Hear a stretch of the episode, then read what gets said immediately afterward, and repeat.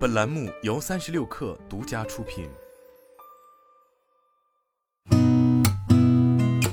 八点一刻，听互联网圈的新鲜事儿。今天是二零二二年十二月二十九号，星期四，早上好，我是金盛。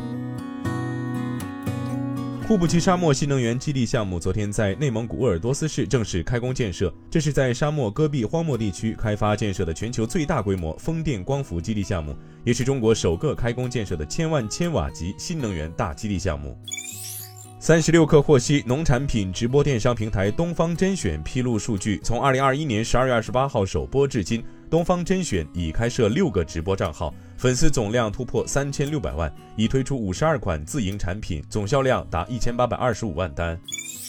在钉钉七点零产品发布会上，钉钉总裁叶军宣布，钉钉用户数已突破六亿，企业组织数超过两千三百万，并首次公布钉钉的付费 DAU 一千五百万。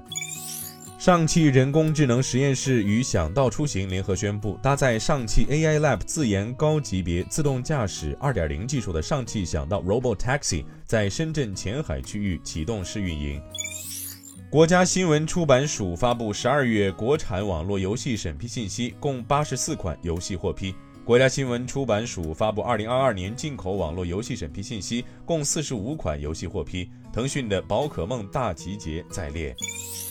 据彭博报道，卡梅隆执导的好莱坞奇幻电影《阿凡达：水之道》在圣诞节长周末期间于美国市场获得九千五百五十万美元票房，超过迪士尼公司八千两百万美元的预期。在圣诞长周末前期，美国各地暴风雪导致电力中断和许多影院关闭。数据统计，美国亿万富翁总共损失了六千六百亿美元，是所有国家中损失最多的。原因是利率上升、通胀飙升和经济恶化导致科技股价格暴跌。在美国的亿万富翁中，特斯拉 CEO 埃隆·马斯克的财富缩水最多，其净资产今年下降了约一千一百五十亿美元。今天咱们先聊到这儿，我是金盛八点一刻，咱们明天见。